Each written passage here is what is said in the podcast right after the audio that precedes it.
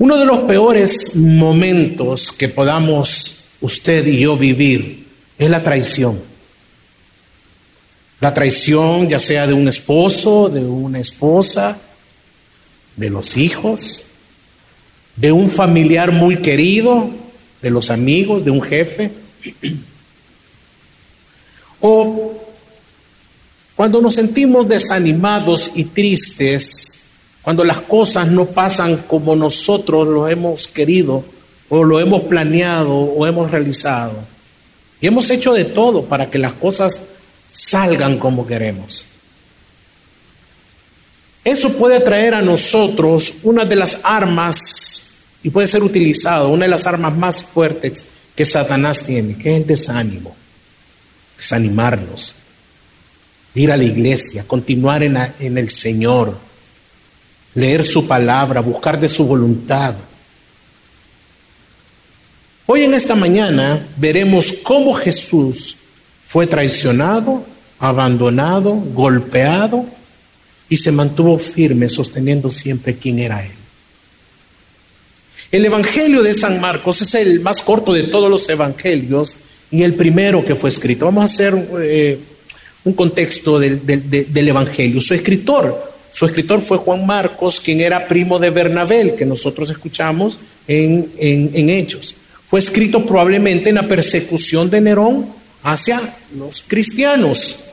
Marcos escribió el Evangelio, se dice que lo escribió en Roma, para los creyentes que vivían en esa ciudad antes de la destrucción del templo de Jerusalén en el año 70 después de Cristo.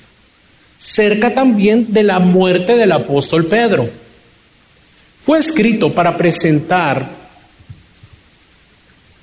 los hechos y la vida, muerte y resurrección de nuestro Señor.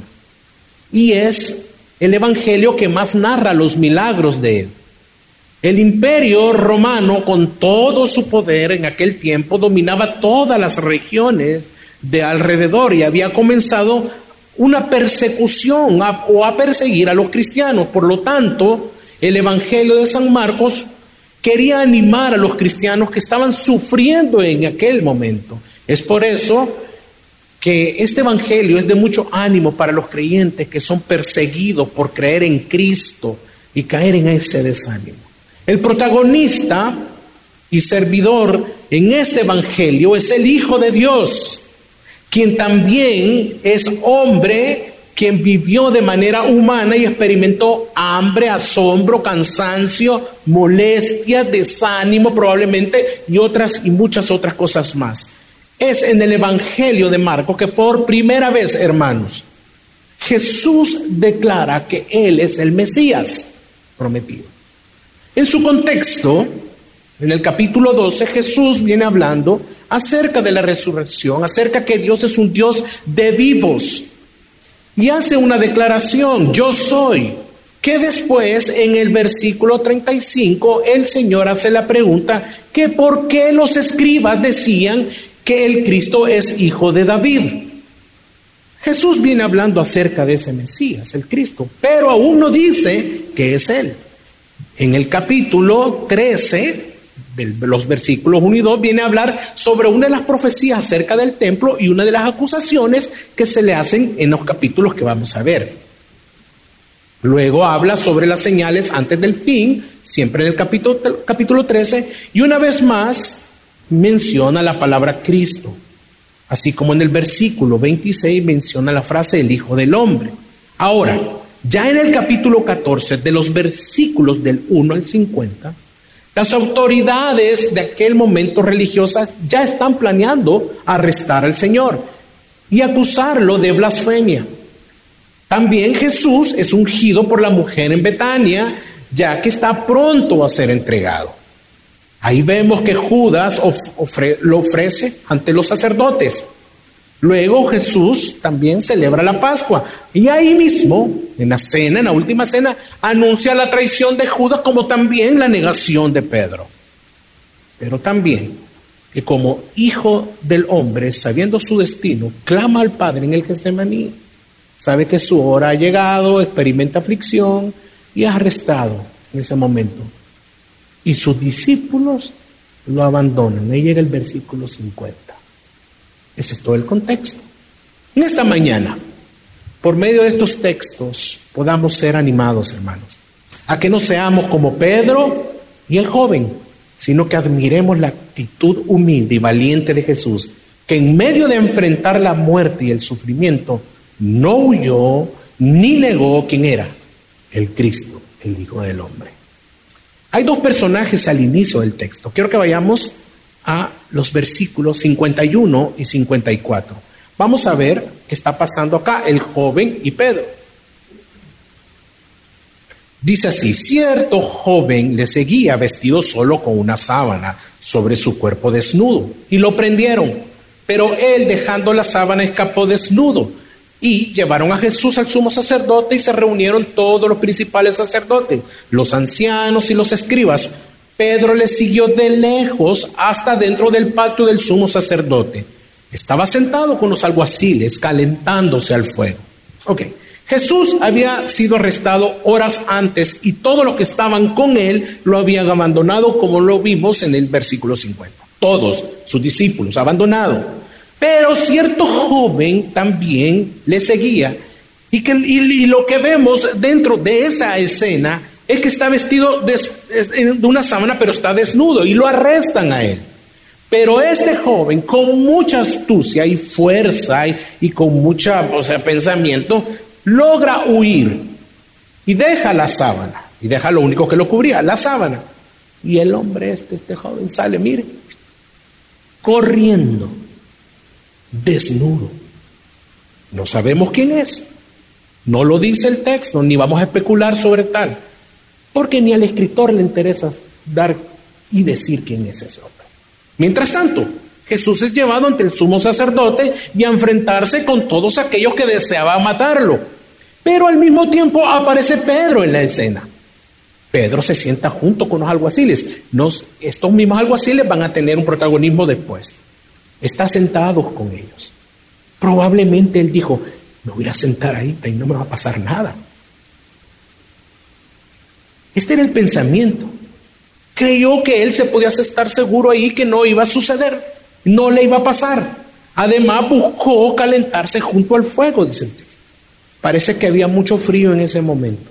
Recordemos que había una revuelta hora antes del arresto del Señor. Había un gran movimiento por la noticia. Eso es lo que está sucediendo en ese momento. Jesús arrestado, el joven huye, Pedro cree que ahí va a estar seguro, se va a sentar junto a los alguaciles, pero es interesante que la palabra dice que Pedro le seguía de lejos. Vemos que él jamás, nunca hizo algo por el Señor. Pero horas antes, Pedro había abierto su boca y le dijo al Señor en unos versículos, en el versículo 29, en el versículo siempre del, capítulo 14, le dice, entonces Pedro le dijo, aunque todos se aparten, yo sin embargo no lo haré. Se puede imaginar Pedro, aunque todos se aparten, Señor, yo no lo voy a hacer. Yo soy el que soy también, Señor. Yo aquí voy a estar contigo. Y leemos que no solo le dijo eso, sino que insistía en ciertas palabras. No le dijo solo que se apartaría, sino que moriría con él. El versículo 31 lo dice, pero Pedro con insistencia, fíjense bien, repetía, aunque tenga que morir contigo, no te negaré. Señor, y le insistía, el, versículo dice, Señor, escúchame, aunque tenga que morir contigo, yo no te voy a negar. Oye, Señor, ¿me estás escuchando? ¿Sabes algo? Yo moriría contigo. Nunca más, créeme, Señor, no te voy a negar. Y todos luego también decían lo mismo.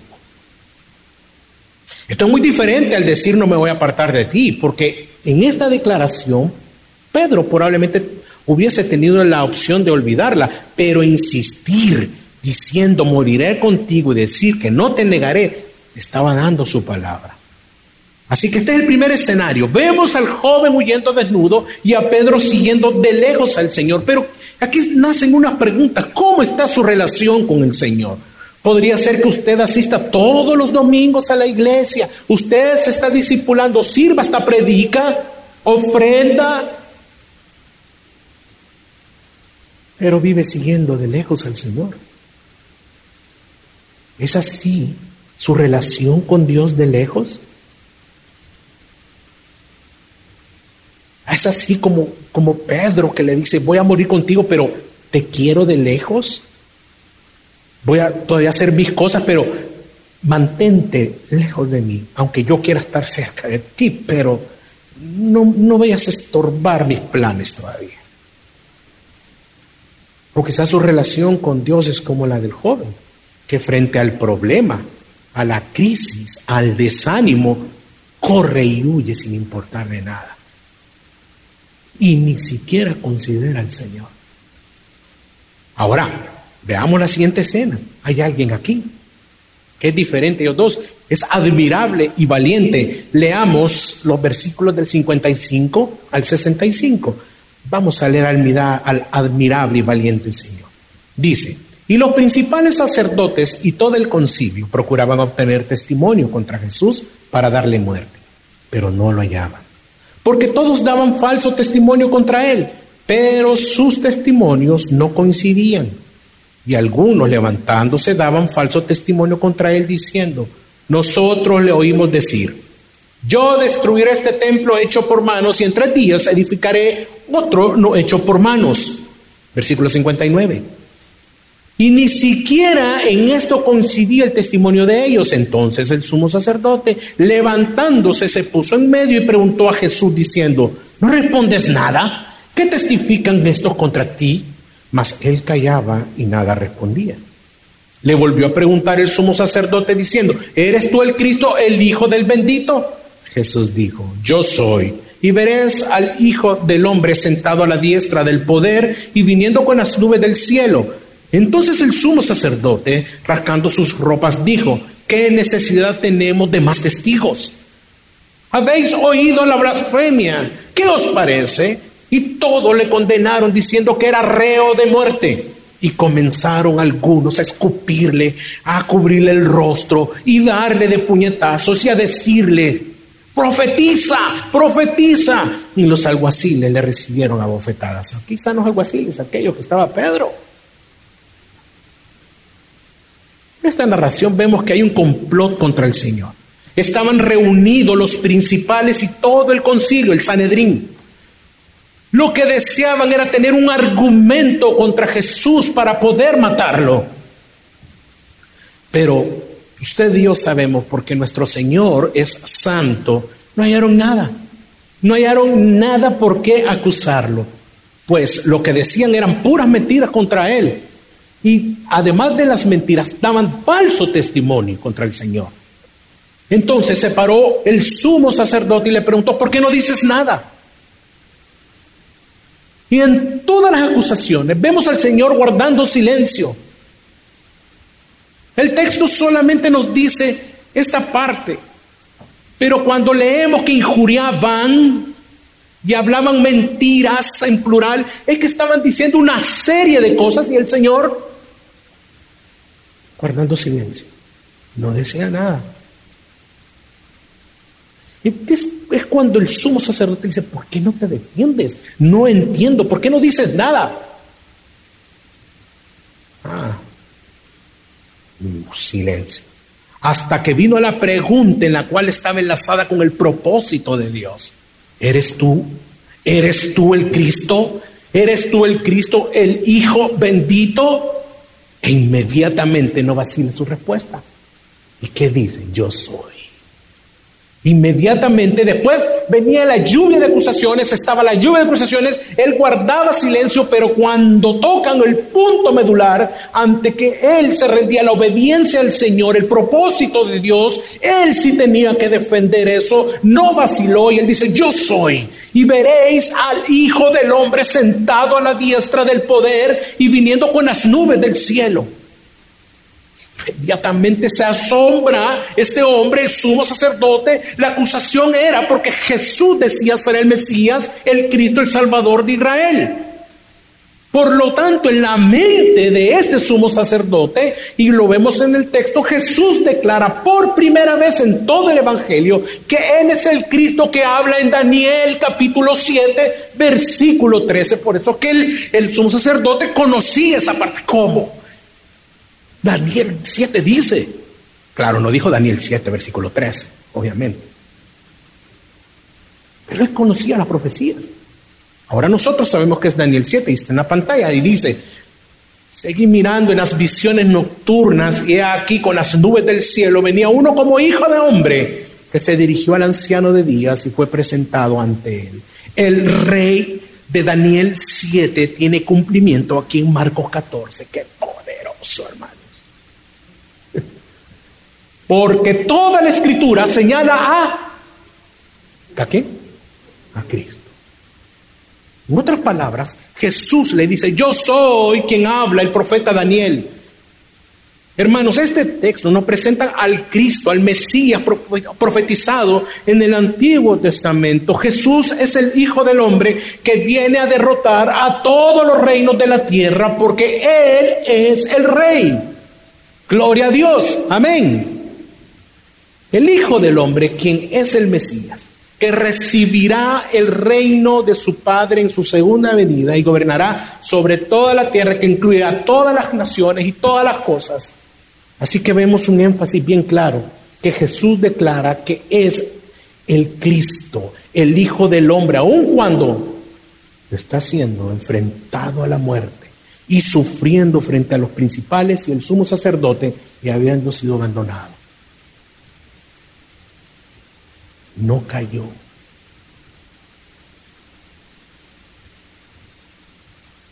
En todo el concilio hubo una crisis. Cuando dijo, cuando dijo esa declaración, su Señor, mi Señor, claro, el sumo sacerdote sabía lo que implicaba que Jesús dijera esa declaración y rasga sus vestiduras. Se puede imaginar ese hombre.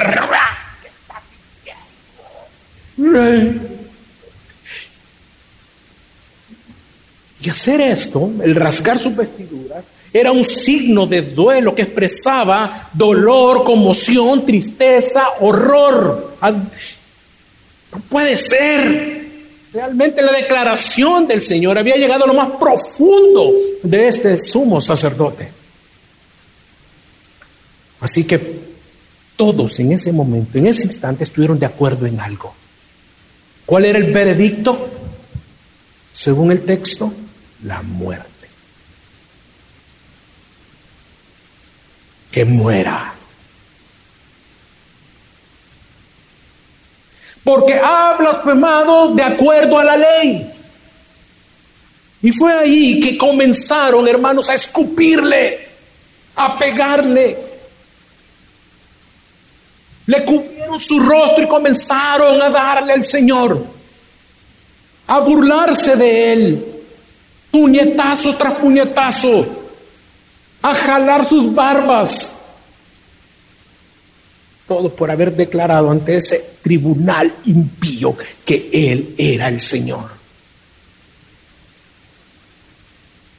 El haber declarado esta verdad implicó para Él sufrimiento y después la muerte. En medio de todo eso, Él ni siquiera salió corriendo e intentó como el otro joven, cuando lo agarraron, como pudo, le dejó el manto y se fue, la sábana y se fue. Jesús no, ni siquiera intentó. En medio de todo eso, vemos la continuación. En medio de todo eso, está sucediendo algo.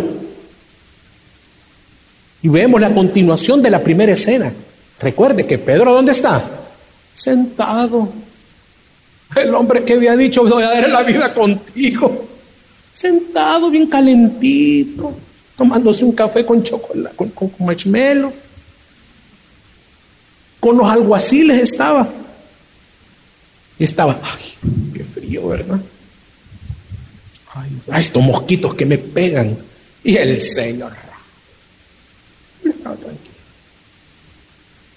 Pero veamos la continuación, los versículos 66 al 76, al 72. Vemos la negación de Pedro. Dice así, estando Pedro abajo en el patio, llegó una de las sirvientas del sumo sacerdote. Fíjense bien quién llega. Una de las sirvientas de quién? Del sumo sacerdote. Y al ver a Pedro calentándose, lo miró y dijo, también estabas con Jesús el Nazareno. Pero él lo negó diciendo, ni sé ni entiendo de qué habla mujer. Y salió al portal y un gallo cantó. Cuando la sirvienta lo vio de nuevo, comenzó a decir a los que estaban ahí, este estaba con ellos, este es uno de ellos. Pero él lo negó otra vez. Y poco después los que estaban ahí volvieron a decirle a Pedro, o sea, ya era un grupo de hombres. Seguro que tú eres uno de ellos, pues también eres Galileo. Pero él comenzó a maldecir y a jurar. Yo no conozco a ese hombre de quien habláis. Al instante un gallo cantó por segunda vez, entonces Pedro recordó lo que Jesús le, había dicho. Antes que el gallo cante, dos veces me negarás. Dos veces, me negarás tres veces. Y se echó a llorar. Vemos en estos versículos que Pedro aún no había entendido quién era Jesús. Ese es el todo de Pedro. Recordemos que Pedro se sentó al lado del fuego calentándose mientras el Señor estaba recibiendo toda clase de golpes y burlas. Esa es la escena. Pedro negando y, el Señor allá, al otro lado, recibiendo todo eso. Y una mujer, la sirvienta del sumo sacerdote, llega a él, le reconoce y le dice que lo había visto con el Señor. Pedro lo niega completamente y no solo bastó negarlo, sino que dijo otras, otras cosas como ni sé, mujer, ni entiendo de qué me hablas. Recordemos las palabras con el Señor, yo no te dejaré. La misma mujer lo ve nuevamente y empezó a decirles a todos los que estaban ahí que él era uno de ellos, mas Pedro lo vuelve a negar, mientras cerca de ahí el Señor estaba siendo aún que golpeado. Minutos después que estaban a su alrededor, pasan los minutos, todos los que estaban ahí alrededor, ahora no van a preguntar, sino que ahora estaban dando por seguro, por sentado, que era uno de ellos por ser que Galileo, a lo que Pedro lo llevó a maldecir y a jurar y decir que no conocía al hombre que, estaba, que estaban escupiendo. Pero dicen los textos anteriores que él insistía en decir yo moriré contigo. Qué incapaces somos, hermano. Qué incapaces somos de seguir al Señor. Si no fuera por su gracia y misericordia, estamos aquí. No hay nadie que busca a Dios, no hay ninguno bueno. Si estamos aquí por pura misericordia. Pedro, quien había dicho que si era posible morir junto con él y por él, había maldecido y jurado. Esto era, un, esto era en un contexto religioso que el maldecir era más fuerte que un juramento. Si lo que decía no era cierto, Pedro se estaba poniendo bajo la ira y el juicio de Dios en el contexto religioso de aquella época. Por eso es que él lo dice con esa seguridad. Con eso los callaba y decía, no, si dijo esa declaración es porque es verdad. Y había mentido. Ahora, yo quiero que después de todo este panorama que acabamos de ver, toda esta narrativa, quiero que veamos algo muy importante. Iglesia, el privilegio. ¿Qué privilegio es poder ser en este día solo testigo de todo lo que, de todo lo que sucedió? De todo lo que pasó en este capítulo 14 y ser testigo de la valentía de nuestro Señor. Vemos a un joven que seguía a Jesús, pero que huye desnudo al ser arrestado, como también a un Pedro que lo sigue de lejos al inicio, pero que hace lo mismo al final que el joven él había prometido no abandonarlo y lo negó. Pero hay alguien que es diferente. Y ante ellos tenemos a nuestro Señor Jesucristo que no huye, no se acobarda ante la situación, no escapa, no niega quién es, porque su principal propósito era obedecer a su Padre. En medio de los que le estaban injuriando, Jesús declaraba, yo soy el Cristo, yo soy. En otras palabras, ante el sufrimiento, frente a la muerte, la duda y mentira de la gente y la negación de Pedro. Y cuando el joven huye, Jesús nunca negó ni se avergonzó de ser quien era, el Mesías, el Hijo del Hombre.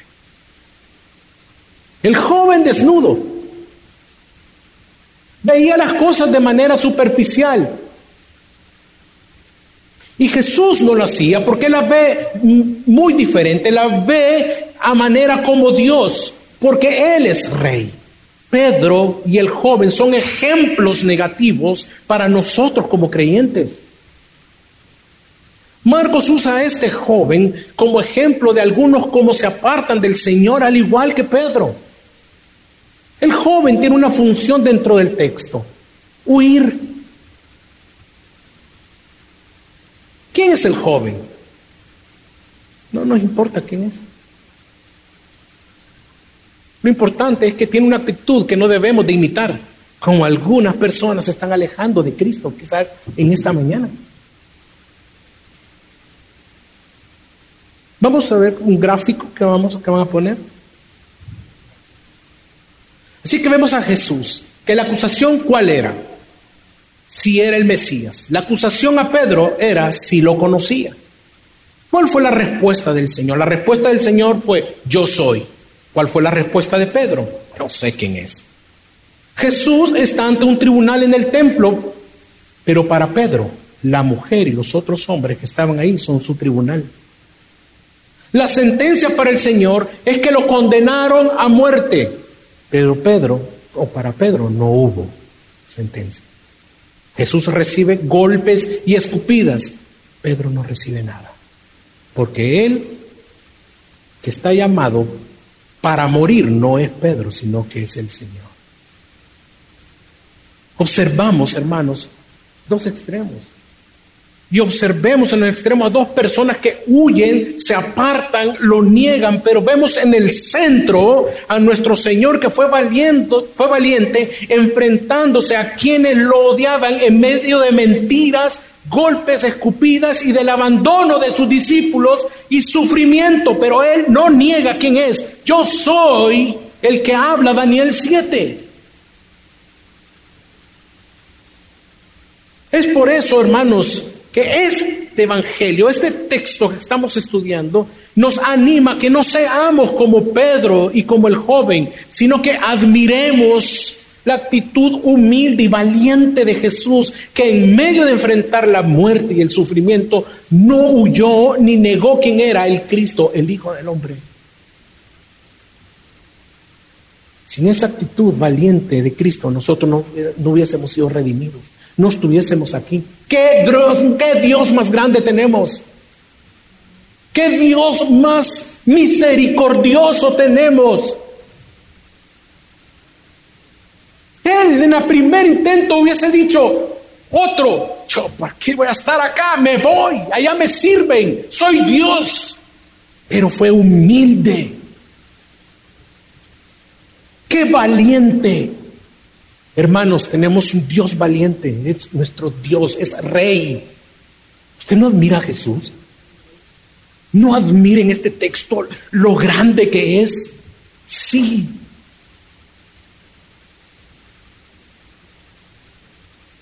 Nos debe de fascinar. Debemos de admirarlo. Porque sin este versículo, sin este capítulo 14 no hubiese pasado, usted y yo no estuviésemos aquí. El versículo 62 dice, Jesús dijo, yo soy y veréis al Hijo del Hombre sentado a la diestra del poder y viniendo con las nubes del cielo. Con esta declaración, Cristo se entregó a la muerte. Y por eso no hay nadie que pueda, no hay nadie que logre hacer lo que el Señor hizo. lavarnos de nuestros pecados. ¿Se acuerda cómo pecaba usted antes de, ser cristiano? Cristiano, ¿se recuerda cómo éramos? ¿Se recuerda esa vida sin sentido? Cuando se quería suicidar, cuando quería hacer lo peor para usted, andaba desanimado, sin sentido en su vida. Pero hubo alguien que le amó, que lo lavó para su gloria.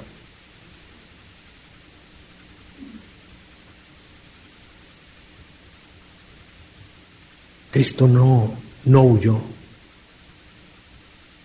Solo Cristo quien murió y no huye, no se rehúsa a ir a la cruz, no cayó, sino que fue golpeado, escupido, y él mismo, dice el texto, él mismo se humilló. Filipenses 2, capítulo, versículo 8 dice, y hallándose en forma de hombre, se humilló él a sí mismo, haciéndose obediente hasta la muerte. Y muerte.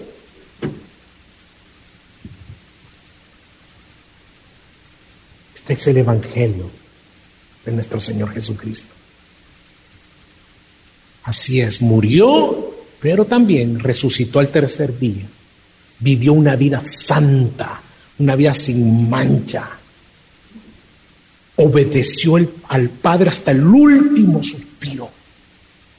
Y ahora Él, como el Cristo prometido, está sentado a la diestra de Dios Padre. Él no negó era el Cristo, para que el hombre pudiera reconciliarse con el Padre y ahora usted y yo arrepentirnos. Bajo el arrepentimiento podemos ser perdonados y tener y gozar de la vida eterna. Arrepiéntase de sus pecados. No los calle, confiéselos hoy.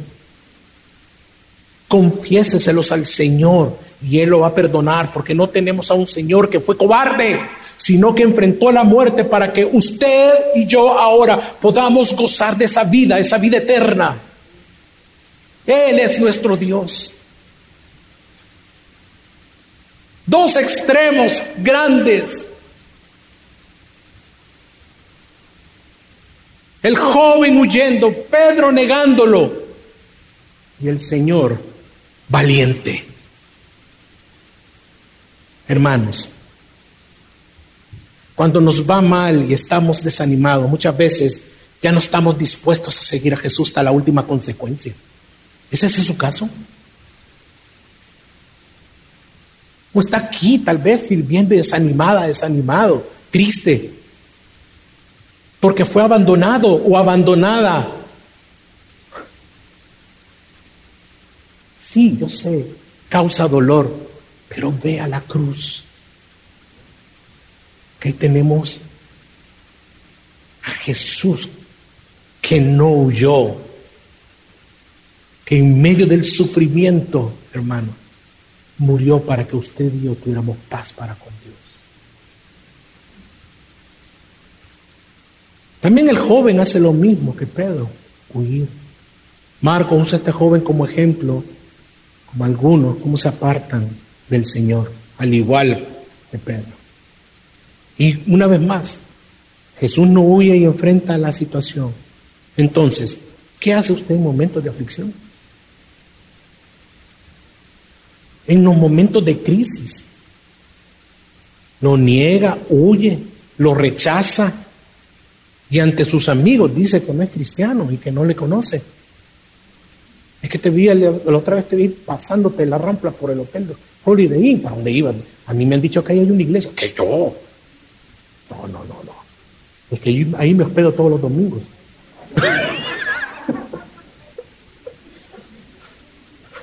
no. está en problema y la crisis. Me acuerdo que recién convertido, al año de convertir, me iba a casar, ya lo he contado acá. Estaba totalmente atontadito con la muchacha. Y me iba a casar con ella. Y unas meses antes me dice, no me voy a casar contigo. Ahí está el vestido, aquí está el anillo, pero no me caso contigo. Por una sola razón, no te amo. estaba recién convertido y entré en un desánimo y un dolor en mi corazón y yo le decía al Señor, qué bárbaro.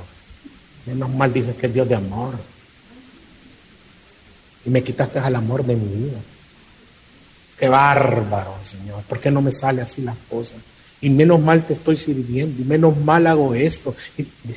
hermano, si algo podemos hacer en la iglesia no es porque hemos tenido algún mérito, es por pura gracia y misericordia.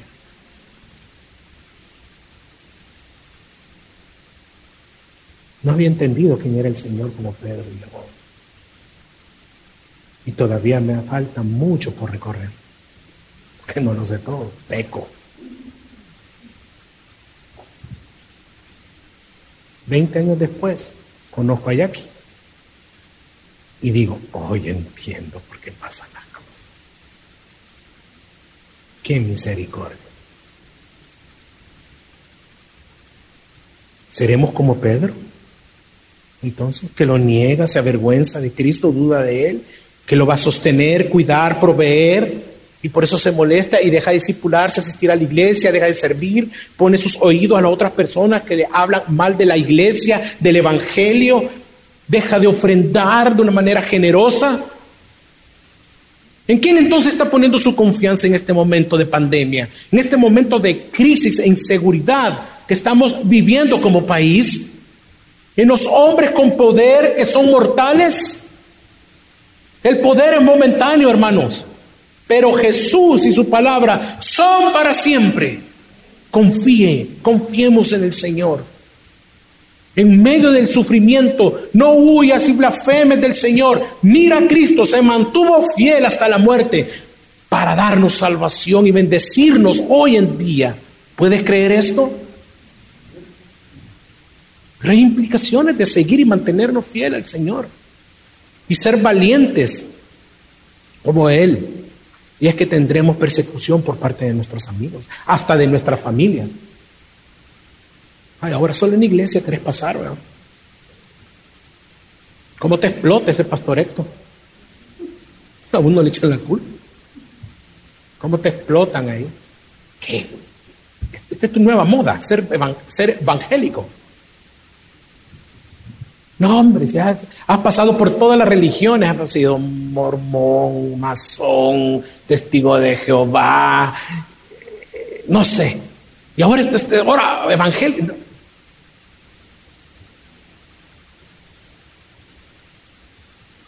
Pero lo que la gente no sabe es que hemos nacido de nuevo y ahora mora en nosotros su espíritu. Que no somos nosotros que estamos actuando y viviendo la vida cristiana es Cristo a través de su palabra. Entonces hay implicaciones.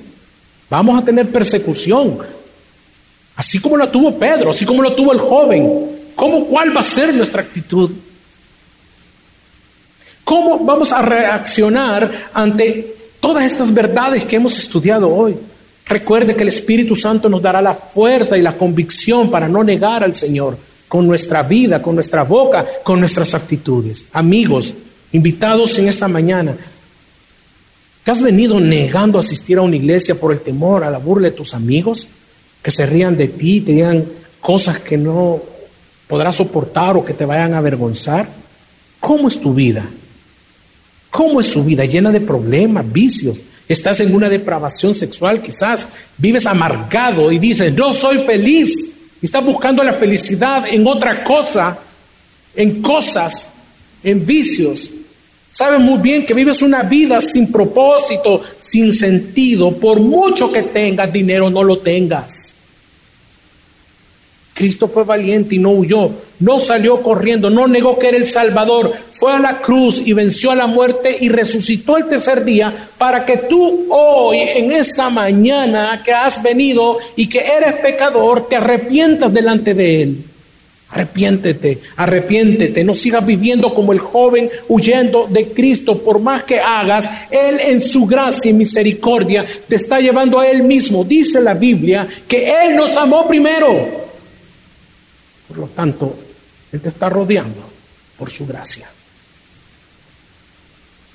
Quizá usted piense no tener este valor para mostrar este carácter ante las circunstancias difíciles porque es Jesucristo que lo vivió Y también nos lo mostró en el texto, pero recordemos a todos aquellos hombres que por su fe y convicciones de la obra del Espíritu Santo dieron su vida, no negaron ni huyeron, aún, aún a pesar de la persecución y la muerte.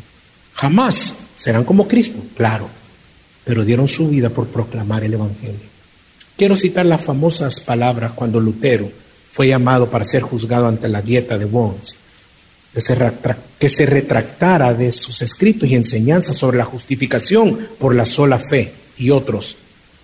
Dice, a menos que se me convenza mediante testimonio de la Escritura y claros argumentos de la razón de que estoy en un error, porque no le creo ni al Papa ni a los concilios, ya que está demostrado que a menudo han errado, contradiciéndose a sí mismo. No puedo retractarme de nada, porque sujeto estoy a los textos de las sagradas escrituras, de las sagradas escrituras que he citado, y mi conciencia está cautiva de la palabra de Dios. ¿Por qué hacer algo en contra de la conciencia? No es seguro ni saludable.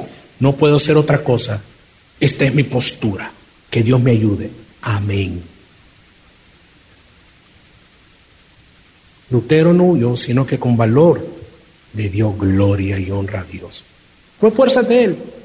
No.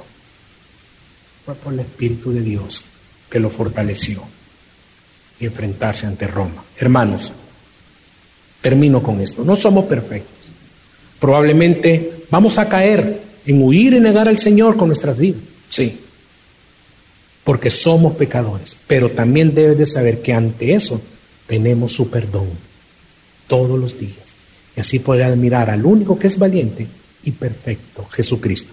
Así que esta palabra, este texto nos anima a que no seamos como Pedro y el joven, sino que admiremos la actitud humilde y valiente de Jesús que en medio de enfrentar la muerte y el sufrimiento no huyó ni negó quién era, el Cristo, el Hijo del Hombre. Que Dios nos ayude. Amén. Vamos a orar.